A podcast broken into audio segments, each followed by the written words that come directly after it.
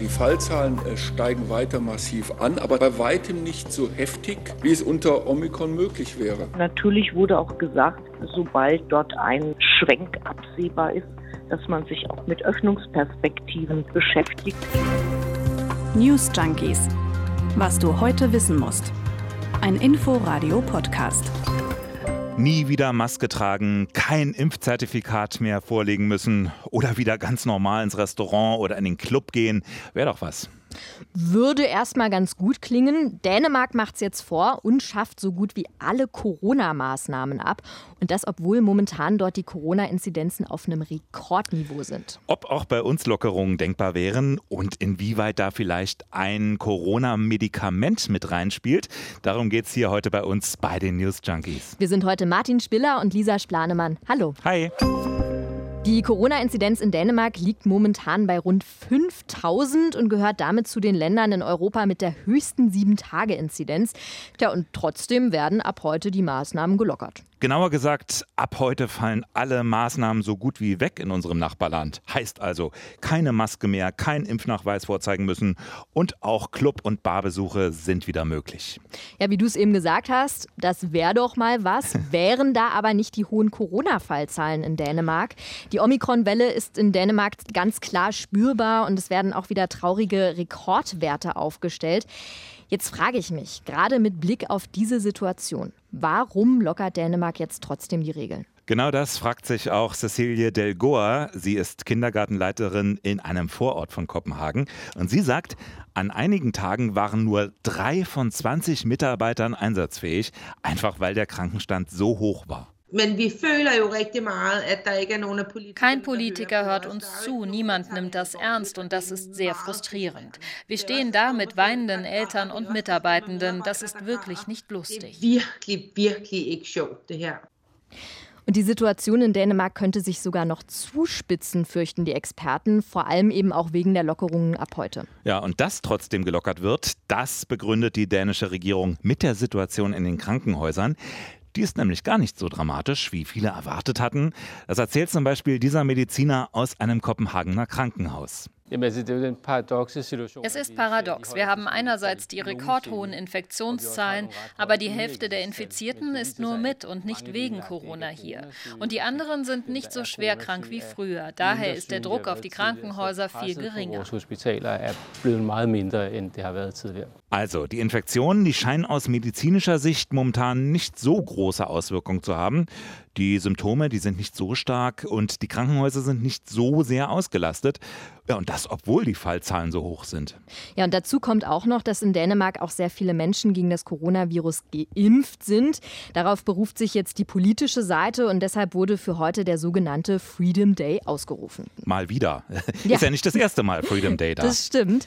Dänemark hatte nämlich schon mal im Herbst letzten Jahres etwas Ähnliches versucht und, und hat dann alles gelockert, ist dann aber wieder zurückgerudert wegen steigender Infektionszahlen. Jetzt also der nächste Anlauf und äh, Dänemark steht aber mit seiner Öffnungspolitik noch nicht mal alleine da. Auch andere Länder hier bei uns in Europa, die haben schon wieder die Maßnahmen gelockert. Genau, zum Beispiel Großbritannien. Da waren ja zum Beispiel in den letzten zwei Jahren die Regeln im Vergleich sowieso etwas lockerer als hier bei uns. Und für England gilt, es muss inzwischen kaum noch Maske getragen werden. Mhm. Und es wird jetzt auch nach den neuen Beschlüssen weniger nach dem Impfzertifikat gefragt. Und auch Finnland will es ähnlich wie wie Dänemark machen und plant noch für diesen Monat, dass so gut wie alle Corona-Regelungen abgeschafft werden sollen. Da muss man aber auch ganz klar betonen, dort sind ganz andere Ausgangssituationen als hier zum Beispiel bei uns. Dänemark ist beispielsweise früher in die Omikron-Welle gekommen als Deutschland, also ist da möglicherweise auch weiter in Anführungsstrichen. Trotzdem und äh, wenig überraschend, gerade die Lockerungen in Dänemark, die heizen jetzt auch bei uns wieder die Öffnungsdebatte ordentlich an. Mm, stimmt. Und inzwischen kommen da da auch wieder von mehreren Seiten ganz aktuelle Forderungen, dass die Regelungen gelockert werden sollen. Zum Beispiel aus dem Handel, der fordert, dass die 2G-Regelung abgeschafft werden soll. Diese Maßnahme muss zügig beendet werden. Große Teile der Bundesrepublik haben kein 2G mehr und haben keine schlechteren oder anderen Zahlen als wir. Das äh, müsste man, wenn man eine faktenbasierte Politik macht, vielleicht mal zur Kenntnis nehmen. Bayern, Baden-Württemberg, Saarland und Niedersachsen haben das nicht und trotzdem haben sie keine anderen Zahlen als ihre Nachbarländer. Das heißt, das war eine Fehlentscheidung. und die muss man korrigieren. Das ist keine Lockerung, sondern einfach die Revision einer falschen Entscheidung und die ist mhm. überfällig. Hm. Das fordert der Hauptgeschäftsführer des Handelsverbands Berlin-Brandenburg, Nils Busch-Petersen, hat er in der RBB Abendschau so gesagt. Man muss ja auch sagen, der wichtige Monat Dezember lief für den Einzelhandel tatsächlich nicht gut. Das zeigen auch ganz aktuelle Zahlen. Und der Handel führt das eben unter anderem auf die Corona-Maßnahmen zurück. Und deshalb werden gerade auch von dieser Seite schon länger Forderungen gestellt. Da macht Ursula Nonnemacher aber nicht mit. Für Brandenburgs Gesundheitsministerin, für die kommen Lockerungen im Einzelhandel momentan nicht in Frage. Das sei zu früh in Anbetracht der aktuellen Omikron-Situation in Brandenburg. So Ursula Nonnemacher heute Morgen bei uns hier im Inforadio. Aber natürlich wurde auch gesagt, sobald dort ein, ein Schwenk absehbar ist, dass man sich auch mit Öffnungsperspektiven beschäftigt. Und die nächste MPK ist am 16. Februar und wird das sicher aufgreifen. Brandenburg ist da immer treu. Ja, und wieder anders als die Brandenburger Gesundheitsministerin sieht es der Bremer Bürgermeister, nämlich Andreas Bovenschulte. Im MoMA hat er sich offen gezeigt für Lockerungen, zum Beispiel was Großveranstaltungen angeht. Ich glaube, dass wir in einem gewissen Ausmaß Fans zulassen sollten, Zuschauerinnen und Zuschauer, dass wir da aber auch nicht überziehen dürfen. Und wichtig ist, dass wir uns da auf eine gemeinsame Linie einigen, mit Augenmaß vorgehen, aber tatsächlich im begrenzten Umfang Zuschauerinnen und Zuschauer zulassen. Das ist auch der Auftrag an die Länder und an den Bund, so eine Regelung zu entwickeln. Und da müssen wir uns auf den Weg machen und die jetzt auch schnell in Kraft setzen begrenzter Umfang. Dann kam prompt am Mittag die Meldung, dass am Samstag bei einem Fußballspiel 10.000 Zuschauer im Weserstadion zugelassen werden. Da geht Bremen wohl seinen eigenen Weg, ähnlich wie zum Beispiel Bayern. Das zeigt ein Stück weit auch, wie verschieden die Auffassungen zu diesem Thema im Moment sind. Ne? Ja, das stimmt. Es warnen aber auch viele Experten davor, dass man jetzt nicht zu voreilig handeln soll, selbst wenn jetzt andere Länder nach und nach öffnen. Bei uns sind ja zum Beispiel auch die Fallzahlen nach wie vor hoch und da scheint zum Beispiel auch noch nicht der Peak erreicht zu sein.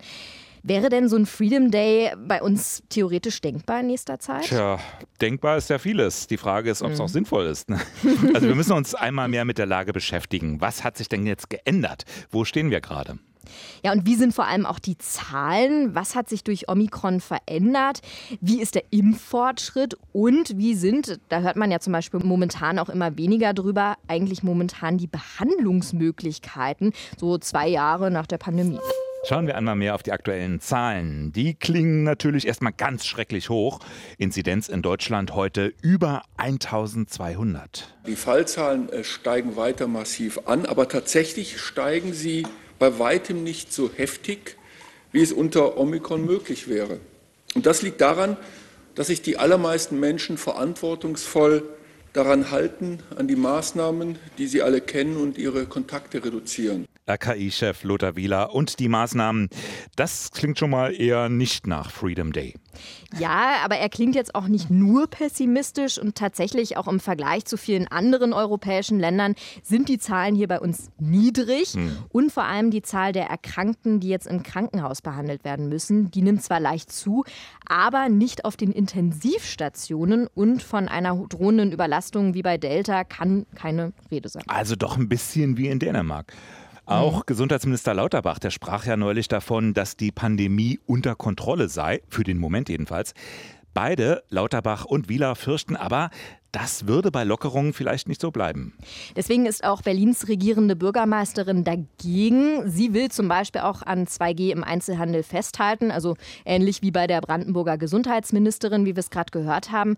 Franziska Giffey im Inforadio. Wir sehen, dass wir in Berlin eine Hospitalisierungsrate jetzt von 19,6 Prozent haben. Wir haben äh, eine Intensivbettenauslastung, die zwar sinkt mit 16 Prozent, aber bei Inzidenzen von über 2000 kann man jetzt in dieser Situation nicht einfach sagen, wir gehen auf Lockerung. Da meint Giffey zum Beispiel Tempelhof Schöneberg, Inzidenz über 2600 mhm. oder Friedrichshain-Kreuzberg und Mitte, beide Bezirke über 2500. Wenn jetzt trotzdem bei diesen hohen Zahlen nicht mehr so viele Menschen in die Krankenhäuser kommen, da stellt sich die nächste Frage, wie gefährlich ist mittlerweile die vorherrschende Omikron-Variante? Ja, oder wie viel ungefährlicher als Delta? Mhm. Das war ja die Hoffnung, die im vergangenen November quasi von Südafrika zu uns herüberschwappte, dass nämlich Omikron viel seltener zu schweren Verläufen führe, zu Krankenhausaufenthalten ja, oder sogar zum Tod. Ja, schwierig. Einerseits ist auch Omikron definitiv nicht die Grippe, das weiß man. Aber man weiß auch vieles noch gar nicht. Ja, Stichwort Long-Covid. Ja, zum Beispiel. Aber es besteht ja auch immer wieder die Gefahr, das Virus dann vor lauter Euphorie eben schnell zu unterschätzen und dann auch für harmlos zu erklären. Also harmlos, dem ist gewiss nicht so. Es gibt auch schwere Verläufe. Offenbar aber deutlich seltener. Also die Hoffnung, die hat sich schon ein bisschen erfüllt, denn trotz der hohen Infektionszahlen und dieser extremen Ausbreitungsgeschwindigkeit, offenbar dringt das Virus nicht so tief in die Atemwege ein, greift auch seltener die Lunge an mhm. als Delta zum Beispiel.